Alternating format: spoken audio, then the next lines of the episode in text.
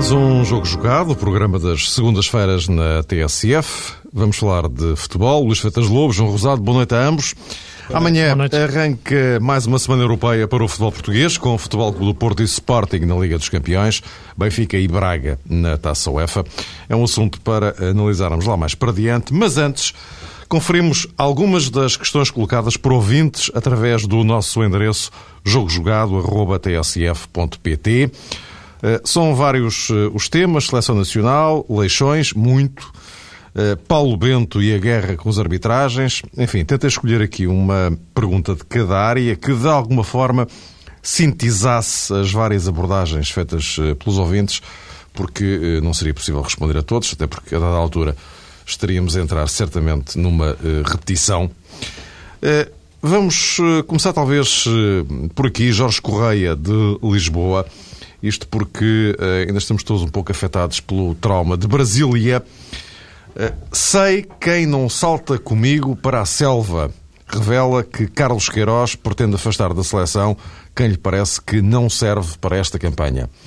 Uh, só que, e esta interrogação de Jorge Correia, só que é também uma afirmação de alto risco.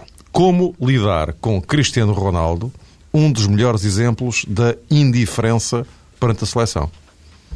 Algum de vocês quer começar? Posso começar eu, se o Luís me dá licença. Acho que... Força, João. Muito obrigado, Luís. Essa afirmação de Carlos Queiroz eh, encerra, de facto, eh, alguns enigmas. Em primeiro lugar, não sabemos se é direcionada em exclusivo para o grupo de jogadores. Poderá ter um alcance diferente, pode ser eh, também dirigido esse comentário de Carlos Queiroz a outro tipo de estrutura na Federação Portuguesa de Futebol. É evidente que estamos a especular um bocadinho, mas como tantas vezes acontece no futebol português, eh, ficamos eh, à mercê das meias frases. A afirmação do selecionador, no entanto, também eh, nos remete para outra constatação e, se calhar, mais preocupante e, em algum sentido, também mais perigosa. Ou seja, parece-me que é um pouco inacreditável perceber que só agora Carlos Queiroz perceba quem está inteiramente do seu lado e, e quem não está. Um treinador eh, com a experiência dele, um treinador português, na seleção portuguesa, conhecendo profundamente eh, as estruturas e também os bastidores do futebol português. Eu imagino que seja assim. Não consigo realmente entender a personalidade de Carlos Queiroz e fazer-lhe o desenho de uma maneira diferente. Se calhar demorou tempo a mais isso para mim é um pouco imperceptível, sublinho, a perceber qual é de facto a lógica de funcionamento, de entrega e já agora a lógica exibicional de alguns jogadores. Por isso, seria até útil que o selecionador pudesse, porventura, nos próximos tempos, próximos mesmo, esclarecer esta afirmação, por um lado, para percebermos isso, a quem é dirigida de facto, e por outro lado, para tentarmos encontrar junto dele uma justificação para o facto de só agora, ainda por cima depois de um jogo de caráter amigável, apesar de tudo foi assim, um jogo muito simbólico, mas de caráter amigável, só agora ele ter dito aquilo que disse a propósito, presume-se que em primeira instância dos jogadores. Luís. Eu, muito sinceramente, ainda não Mas há aqui a questão Ronaldo, que no fundo é para aqui que aponta a pergunta do ouvinte, não é? Sim, é uma questão que, que, tem, que tem razão de ser e penso que tem vários pontos de, de interesse. Agora, parece-me que, muito sinceramente, ainda não consegui encontrar uma lógica de continuidade no discurso de Queiroz desde que tomou posse uh, na seleção. Estou perfeitamente à vontade para o dizer porque fui um dos principais, uh, não digo defensores, mas das principais pessoas que viu com interesse a sua vinda para a seleção não só por aquilo que representa em termos de presente, mas sobretudo por aquilo que pode representar em termos de futuro. Até agora tenho visto um discurso algo errante e que ainda não no qual ainda não, ainda não detetei uma base sólida, uh, quer para o presente, quer para o futuro. Eu penso que esta nova declaração uh, vem levantar mais uma vez uma série de, de questões uh, e de fantasmas e de, e de, dúvidas, quando neste momento devíamos ter mais certezas e segurança. Eu penso que, que a questão que o João colocou uh, de que esta afirmação poderia ultrapassar as meras quatro linhas tem razão de ser, porque penso que o problema da Federação, o problema da seleção, não se esgota nos jogadores e tem a ver com uma correlação de poderes interna que pode muitas vezes colocar em causa o, o normal trabalho de um selecionador. Eu penso que esse foi o maior triunfo de Scolari, foi um triunfo construído e tem sido até agora, na minha opinião, a principal lacuna para Queiroz construir as suas bases. Recordo também que Scolari o construiu num, num percurso difícil. Eu posso comparar e posso, salvo as proporções, a derrota, quando Portugal sofreu a derrota, aquela derrota com a Espanha em Guimarães, onde também a partir daí Scolari separou as águas em relação ao grupo que queria com ele e manteve-o unido até, até ao fim da sua presença em Portugal. Eu penso que passou ainda muito pouco tempo para Queiroz já estar neste, neste estado eh, de coisas e com este discurso, que é um discurso que, como eu já referi, vem no seguimento de, de muitos equívocos e que cria todas as condições para a seleção se desmoronar. Penso que não há nenhuma união neste momento eh, entre os vários setores, desde a equipa técnica, a equipa diretiva, a equipa médica e por aí fora. Não detecto realmente essa, essa união. Não sei se Carlos Queiroz tomou esta decisão depois de ver o jogo, se foi na viagem de regresso, talvez tenha sido na mistura das duas coisas.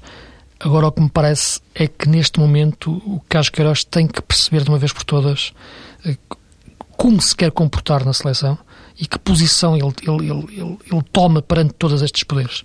Eh, e tem que ser ele o poder. Eh, e não alterar de jogo para jogo de, em função dos resultados.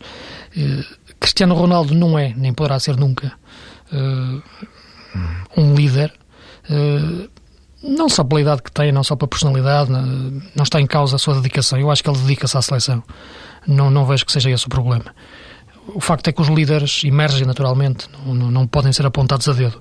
E a seleção neste momento não tem um, um Jorge Costa, não tem um Vitor Bahia, não tem um Luís Figo, que consiga colocar em ordem um grupo, seja no relevado, seja dentro de um avião. E, e esse problema uh, que Scolari teve até um pouco na sua fase final de, de, de ciclo, que era aos o desde o início.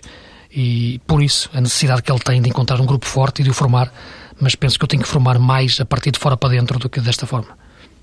E depois, Luís, essa questão uh, da liderança, mais uma vez, nos remete para aquilo que foi proferido por Gilberto Madail, não no instante em que anunciou Carlos Queiroz, mas quando indiciou, ainda na Suíça, creio que todos nós nos recordamos desse momento, e já foi aqui destacado em anteriores programas, quando Gilberto Madail como que faz uma descrição do perfil do próximo selecionador. Quando estourou a bomba Scolari de Chelsea, a partir desse momento é evidente que Madail ficou numa situação um bocadinho eh, perigosa e foi obrigado, digamos que, a justificar-se publicamente. E eu lembro-me destas palavras, e já o disse, e mais uma vez peço desculpa por estar a repetir, mas penso que é interessante enquadrá-las aqui novamente.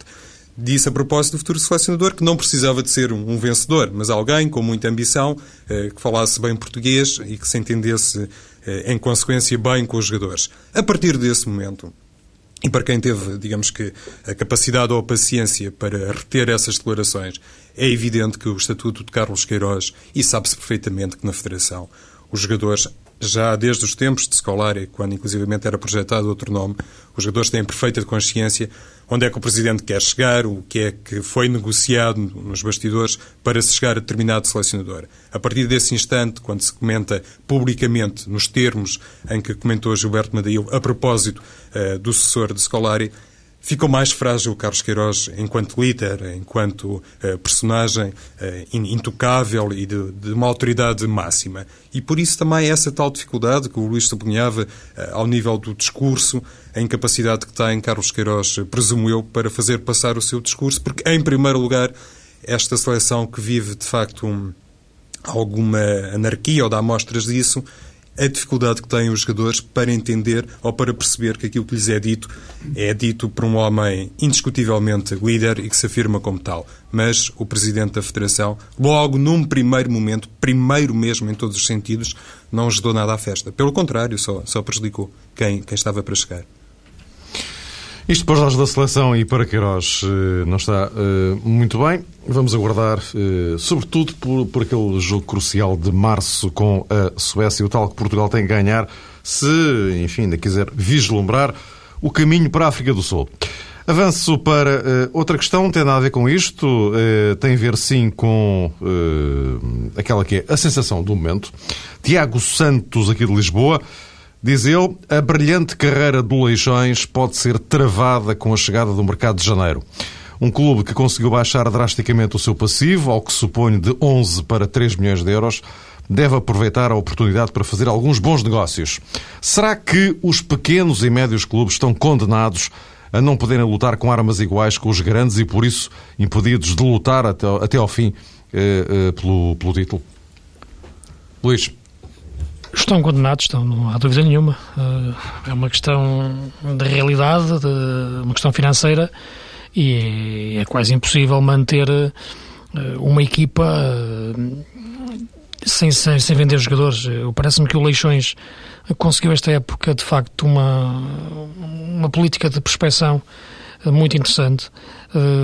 conseguiu fazer uma equipa competitiva sem gastar muito dinheiro, porque conseguiu contratar bem. Comprar jogadores extremamente interessantes. Alguns, o caso do Wesley estava no mercado sem clube, a custo zero. Uh, isto é um, um, exemplo simples de como se pode comprar bem se estiverem atentos. O trabalho do Vitor Oliveira, fundamental, é aí que está a importância que eu acho que um diretor desportivo tem num clube. Quando ele interpreta a política desportiva do clube em sintonia com a política financeira, conhecendo o mercado, conhecendo o futebol, o produto de futebol, e sendo também ele a escolher o treinador com quem dialoga todas as semanas. Eu penso que é assim que deve funcionar um clube, ficando o presidente depois uh, um pouco na, na retaguarda. O mercado de janeiro vai ser complicado. Eu penso que o mercado de janeiro foi das piores coisas que já se, que se inventou no futebol. Uh, é para todos os clubes um tormento, porque os jogadores, como é evidente, pensam na sua vida e estão constantemente a pensar na, nos contratos e na renovação ou no, nas transferências. Acabam os treinos, vão ver se têm mensagens nos telemóveis. Durante a semana só se, não se fala noutra coisa e assim é impossível trabalhar eh, com calma e, e de uma maneira eficaz. Um treinador sofre muito nessa altura. O Leixões é um clube que precisa de vender e, portanto, vai, certeza absoluta, em janeiro, vender um ou dois jogadores. Uh, tem que fazer dinheiro e vai aproveitar esta ocasião. Agora, acredito que vá conseguir também, seguindo a mesma política de prospecção, uh, colmatar essas saídas, de forma a manter a equipa hum, competitiva, embora neste momento me pareça que há ali jogadores que a saírem desequilibram a equipa. Não é o Wesley, na minha opinião. Eu acho que o jogador mais importante desta equipa do Leixões, e eu acho mesmo que é jogador de equipa grande, é o Bruno China. Eh, é um jogador com qualidade de pensar o jogo à frente da defesa, num lugar que eu taticamente acho mais importante no futebol atual.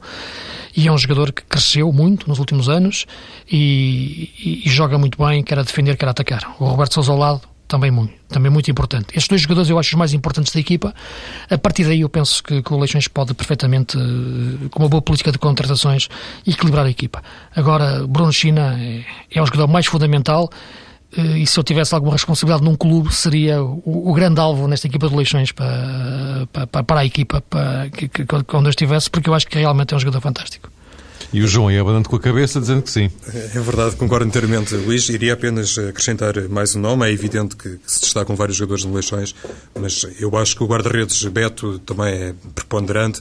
É, de facto, um elemento a ter em consideração. É, é verdade que as equipas mais pequenas, e, e nesta temporada o Leixões já não merece ser considerado assim, eh, muitas vezes também permitem aos guarda-redes mostrarem-se muito, porque aparecem muito nos jogos, mas penso que Beto é, é jogador também para, para outro nível e se sair, se calhar quem ficar na baliza, eh, digo eu naturalmente, do Leixões, poderá não ter a mesma eficácia, até porque a herança é muito pesada e já se sabe que é um lugar uh, muito específico. Mas o, Luís também disse isso, que o Leixões tem interesse em vender jogadores, isso já foi assumido, julgo que por Vítor Oliveira, o seu diretor desportivo, e é evidente, para responder mais concretamente ao Sr. Tiago Santos, acho que vai ser também muito importante tentarmos perceber para onde vão os jogadores eh, que o Leixões vai vender.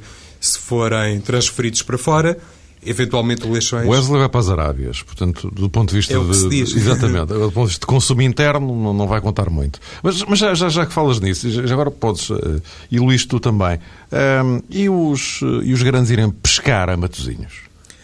Isso depois tem a é ver Incrível. com a tal situação que, inclusivamente, já foi uh, diagnosticada por José Mota, quando ele disse o Wesley estava aí a preço zero e ninguém quis pegar no jogador. E já se tinha percebido, inclusive por anteriores passagens do Wesley pelo futebol português, que ele era capaz de emprestar qualquer coisa diferente e, na minha perspectiva, é até um jogador eh, que pode ser importante, mesmo no quadro dos grandes de Portugal. Mas isso são considerações que, obviamente, pertencem a outras pessoas. Agora, também acho que isto tem a ver com a questão do mercado de janeiro. Muitas vezes eh, os empresários eh, são os primeiros responsáveis para criar eh, no panorama internacional determinado tipo de situações. O, mercado reabriu-se a meio do ano, digamos assim, ou ao meio da temporada, obviamente também por interesse ou dando satisfação às pretensões dos empresários de futebol que hoje têm uma força tremenda e muitas vezes eles são os grandes influenciadores das decisões. O Leixões, isto parece um bocadinho contraditório, tem provado ao longo deste, deste campeonato, estamos praticamente com um terço da prova, que o dinheiro não representa, eh, digamos que eh, não é sinónimo de qualidade futebolística e não dá títulos automaticamente, mas que ajuda muito. Se for bem gasto, ajuda, ajuda João, não é? Pois. O problema é que o dinheiro não, não traz boas equipas se for mal gasto. Se for bem gasto, eu acho que é, que é, que é uma condição, quer dizer, que é uma, é uma das, Sim, uma das condições para se fazer uma boa Oliveira, equipa, não é? Sim, exato. Porque penso que, que, é um clube que não pode gastar muito, que tem dificuldades financeiras que, e que conseguiu construir uma equipa competitiva. Eh, e eu acho que os grandes deviam olhar para isso. Embora o Leixões eh, seja um clube que, com tradições, mas enfim, é uma situação também conjuntural que está a viver, também que tem que perceber que não vai estar sempre nesta, nesta posição e é natural ter dificuldades no futuro. Mas eu falei-te no Bruno China e pegando até na, na, na pergunta, meio provocação do Mário, Há um clube grande que, por exemplo, em Portugal, o Floco do Porto tem um problema exatamente na posição que eu referi, em que eu acho que o Bruno China é jogador de equipa grande, que é o Floco do Porto. E, não, e penso que seria uma solução excelente para, para o Porto a entrada do Bruno China na equipa. Se quiserem continuar a dissecar esta questão, eu juntaria aqui, uma que eu tinha aqui, mas, mas que vem, vem ver talho de foice e, portanto, acho que faz todo o sentido meter aqui pelo meio. Aníbal Cruz do Porto, eh, a pergunta, isto para sintetizar, eh, é esta. No mercado em janeiro, qual dos três grandes precisa mais de ir às compras? A ideia, a ideia é esta, muito simples. A propósito do, do Leixões, que era, de alguma forma, projetar o futuro da equipa e dizer Sim. que, no fundo, se o Leixões transferir alguns jogadores, mas conservar a, a tal eh, política de, de, contratação ou de gestão do futebol e permanecer coerente com a política que foi delineada no início da temporada, isso não representa problema algum, mesmo que os adeptos mais entusiastas eh, do Leixões tenham a ideia que a equipa pode ir muito longe, eventualmente uma competição. É difícil de entender isso, João. É difícil os adeptos entenderem que se venda nesta altura. É por isso que eu acho que este mercado de janeiro não faz sentido. Eu acho que até seria bonito, do, do ponto de vista da, análise, ver o que é que esta equipa do Leixões completa até o final da época, nos 30 jogos, faria. Isso é que seria interessante. Eu devo dizer, tinha uma grande curiosidade em saber isso. É claro que nunca claro. chegaremos a saber, não é? Mas... Sim, mas é a questão já se coloca para o próximo ano, para a próxima temporada, porque Vitor Oliveira Exato. e José Mota não, não, não, estão apenas obrigados a pensar o presente. Nós podemos comentar o presente, os adeptos vivem os 90 minutos de cada fim de semana, mas eles têm outras responsabilidades e por claro. isso, se calhar, a principal preocupação é que nunca o Leixões, eh, por exemplo, incorra num risco eh, paralelo ou semelhante àquele eh, que acabou por atravessar e marcar o período recente do Boa Vista, para citarmos um exemplo mais próximo. E já agora, muito sucintamente, porque tenho aqui mais duas perguntas antes de falarmos, antes de falarmos da Semana Europeia e tenho que arranjar maneira de gerir aqui o tempo, meter para aí 10 rocios numa rua da Betesga. Uh, então, uh, para, para vocês, qual dos três grandes, sucintamente, uh, é o que precisa mais de ir às compras? E só para tentar satisfazer aqui a curiosidade de Aníbal Cruz. Apetece-me responder com uma pergunta já, Mário. Qual dos três grandes tem mais condições para ir às compras? Há pouco falávamos da, da filosofia e da forma de gestão do Leixões o Sporting, eh, num patamar diferente, numa dimensão diferente, também já se percebeu que tem realmente uma política de contratações que se calhar não tem muito a ver com a do Benfica, pelo menos ao nível dos salários, não tem muito a ver. O Futebol do Porto tem, de facto, eh, posições eh, de grande carência, o Luís já focou uma, e se calhar, quando chegar ao mercado de janeiro, o, o tipo eh, de acordos que, entretanto, foram estabelecidos entre as administrações dos clubes e alguns empresários mais influentes pode realmente ditar esse regime de contratações Parece-me que não vai mudar muito uh, nos três grandes, mas isto é só uma ideia que eu tenho uh, baseada nestas primeiras jornadas. Repara, eu penso que os três grandes podiam se reforçar, todos, todos eles necessitam de, de algumas, alguns ajustes para se tornarem mais fortes. Eu penso que um dos problemas comuns, um problema comum aos três é os laterais. Nenhum deles tem aquele chamado lateral completo, forte, a defender a atacar de, de, grande equipa. Todos eles têm alguns, algumas lacunas. O caso do Porto, esta época, ficou mais evidente. O Benfica também se torna evidente, sobretudo porque joga num sistema que pede muito a subida dos laterais, eh, tal como, como o Sporting. Penso, portanto, que qualquer deles necessitava de ter pelo menos a contratação de um bom lateral, a todos os níveis, quer a defender, quer a atacar. O caso do Sporting, eu penso que precisa de resolver uh, um problema que tem interno, que eu acho que é decisivo para melhorar uh, não só o losango, como a forma de jogar toda a equipa, uh, que é o caso do Vukcevic. É, a, a sair o Vukcevic, ou sai ou fica, continuar lá desta maneira que me parece uma coisa sem sentido, mas é, é, fundamental ter um jogador capaz de dar outra dinâmica à equipa quando a equipa precisa, em termos de meio campo, como, como, como o Vukcevic pode dar. O Paulo Bento tem aquele 4 do meio campo, veio movimentando. No último jogo na Naval, inclusive, colocou o, o Helder Postiga na, no vértice ofensivo do Losango, o que é difícil para o jogador, embora ele eh, tivesse uma boa atitude do ponto de vista de recuperação de bola e até de transição defensiva, depois falta-lhe aquilo que é fundamental ter naquela posição, que é a qualidade de passe. Uh, portanto, um jogador para aquele losango é fundamental para o Sporting se não recuperar uh, o Vukcevic. Portanto, laterais, e este caso particular uh, do Sporting, parecem-me serem os pontos fundamentais para, para o mercado de janeiro em termos dos três grandes. Sporting, justamente. Carlos Alves de Coimbra, Paulo Bento abriu uma guerra com os árbitros, mas será que calculou bem as vantagens e desvantagens? Pode ajudar a unir o grupo, como se viu agora com a Naval, quando teve de jogar só com nove jogadores. Mas não deveria alguém no Sporting olhar para o comportamento desastrado de Derlei e Caneira, que, uma vez mais, iam comprometer o trabalho da equipa e aqui não se pode atirar as culpas todas para cima do árbitro, acrescenta uh, Carlos Alves. Acho, Mário um, e Luís, naturalmente, que um, o Sporting um, não calcula muito bem estas uh, situações. Não é uma realidade uh, de hoje nem de ontem tem raízes eh, mais profundas, mesmo quando, eh, por exemplo, um homem como Carlos Freitas eh, dirigia o futebol profissional, mas assumia voluntariamente, digamos assim, um perfil muito discreto, uma postura muito discreta e não aparecia muitas vezes em público. Pedro Barbosa quase que aparece dentro do mesmo âmbito, tem características, eu diria, similares a Carlos Freitas e só agora, recentemente, parece apostado em mudar um bocadinho esta conduta eu quero chegar aqui. Paulo Bento também, por via da sua personalidade, do seu caráter, da sua forma de estar, não é propriamente um elemento ou uma personalidade calculista que saiba medir bem os tempos de intervenção e, sobretudo, aquilo que vai dizer a seguir. É quase que ao sabor do resultado, ao sabor das incidências do jogo, tudo aquilo que acontece, as peripécias, e é verdade também que Paulo Bento, mesmo antes do campeonato começar, eh, começou também essa guerra com. Na altura não eram os árbitros principais, o principal alvo eh, de Paulo Bento, mas os árbitros eh, assistentes.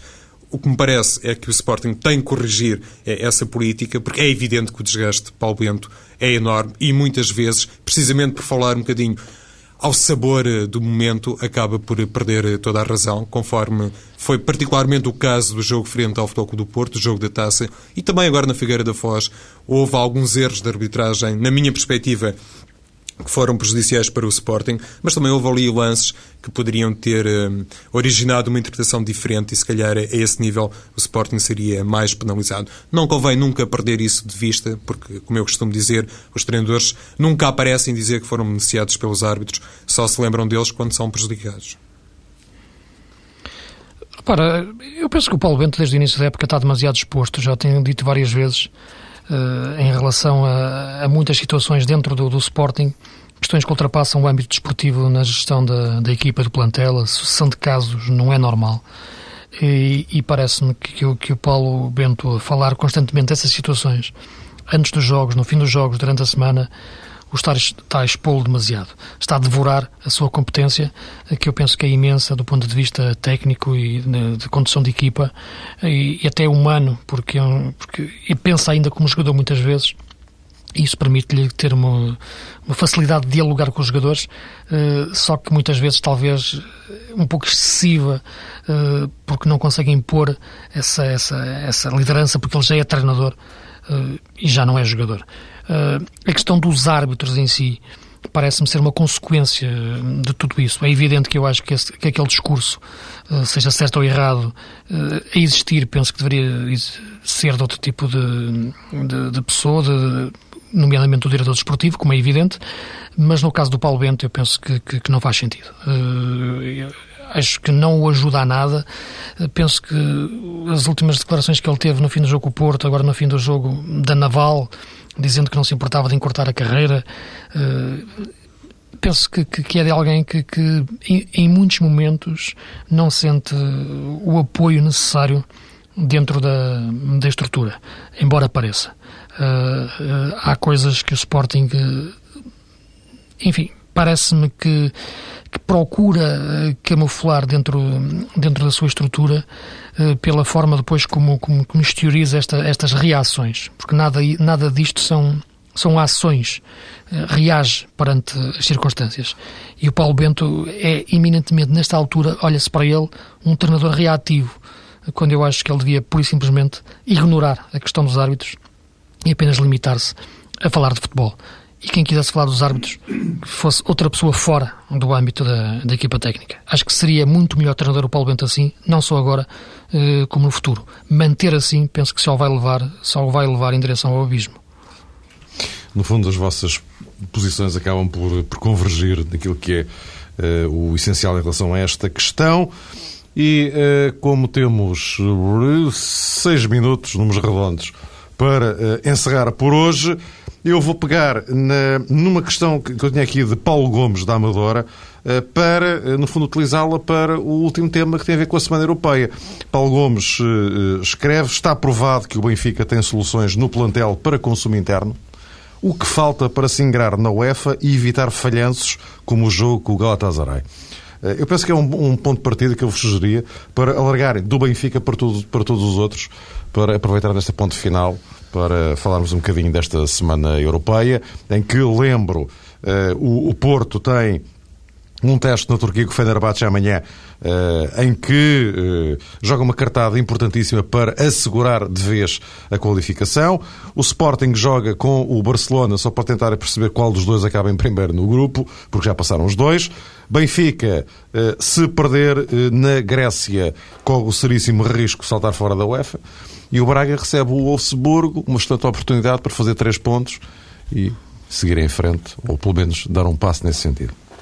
Eh, tentando responder, Mário, a essa questão, eh, penso que o Benfica acaba neste momento, ou a carreira do Benfica na Europa, por estar muito marcada e injustamente associada apenas àquele desaire frente ao Galatasaray no Estádio da Luz. O Galatasaray jogou muito bem e ganhou merecidamente eh, por dois gols e poderiam ter sido mais, mas parece-me que é importante enquadrar a exibição da equipa do Benfica nesse âmbito internacional num quadro mais geral que tem a ver com o próprio processo de, de integração de Kika Flores no futebol português naturalmente, a gestão tem feito é, do futebol é, do Benfica. Penso que uma coisa não pode ser isolada da outra, não poderemos eh, considerar, e pelo menos entendi a pergunta mais ou menos nesse sentido, com essa raiz, não podemos considerar que por ser taça UEFA e por ser um grupo relativamente forte, ou se quisermos forte mesmo, o Benfica aí já perde claramente as tais unidades que marcam a diferença no panorama nacional, depois são incapazes de demonstrar que também são mais valiosos lá fora. A ideia expressa era essa. Não, não, não, iria muito por esse sentido, Mário. Penso que as coisas não são assim é, é, tão lineares, digamos assim. Se um Benfica, é, como Kika Flores tem prometido, for capaz de continuar a crescer, penso que também na Taça UEFA irá ter reflexos disso. Assim, num, num âmbito ainda mais alargado, é evidente, e mais uma vez podemos iniciar, se calhar, a conversa por aí a propósito dos jogos que, que se seguem. O Benfica vai jogar com o líder do campeonato grego, o Sporting vai jogar com o líder uh, do campeonato uh, espanhol. Aliás, há aqui confrontos uh, Sim, mas, do, dos, mas dos quatro, o Sporting é o único que está para cumprir calendário, objetivamente. Não é? Isso na Liga dos Campeões. Objetivamente, Mário, eu percebo claro. o sentido pragmático, materialista da questão. pragmático, materialista não, porque está em jogo Exatamente. também dinheiro é na Liga lado. dos Campeões. É mas há realmente aqui uma cimeira de treinadores portugueses contra treinadores espanhóis muito interessante. O futebol do Porto tem essa dificuldade uh, adicional, uh, digo eu, que resulta do facto de Lúcio Gonzalez não poder jogar. É evidente que Jesualdo já se pronunciou publicamente sobre isso e já lembrou, inclusive, um jogo caseiro do Futebol do Porto, penso, contra o Marselha. Terei lido bem, acho que fez essa alusão, dizendo que o Futebol do Porto em casa conseguiu vencer mesmo sem Lúcio Gonzalez. Aragonês gosta muito de jogar em 4-4-2, o Futebol do Porto supostamente vai jogar em 4-3-3, talvez seja uma excelente oportunidade para, enfim, a Jesualdo, entre aspas, naturalmente, fazer a vontade aí ao Luís e apresentar Cristiano Rodrigues, se calhar numa zona mais central uh, do meio campo ataque, ou então dar oportunidade a um jogador como o Pelé. Vamos lá ver. Sim, vamos ver, mas... Uh para ser muito, muito rápido, eu diria que os problemas do Benfica a nível europeu são os mesmos uh, que tem a, a, nível nacional.